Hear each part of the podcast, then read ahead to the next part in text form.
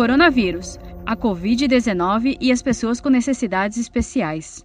Tem um filho autista que não possui a compreensão da situação. Ele se recusa a usar máscara, mas deve ir a algumas consultas. Alguma sugestão, doutora?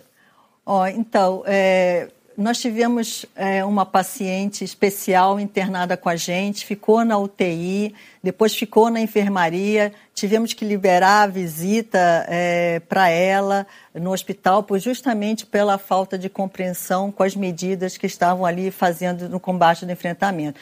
Essas pessoas especiais, nós temos que entender essa situação é, de não conseguir usar máscara. Então, não adianta forçar, né? Não adianta forçar. Nós temos também lá no Hospital do Servidor Público Estadual uma população grande de crianças especiais que nós acompanhamos num programa que nós estamos acompanhando por telefone em casa, com é, telefonando, orientando as medidas higiênicas, mas o uso de máscara é uma coisa que nesse tipo de população não dá. Deve é, entender isso, esse lado do filho dele e, e, e tentar trabalhar de outra forma. Talvez como super-herói, que usa máscara, ou Homem-Aranha, não sei se ele tem esse tipo de, muito bom, muito bom. de abordagem. É. Saiba mais em g1.com.br barra coronavírus.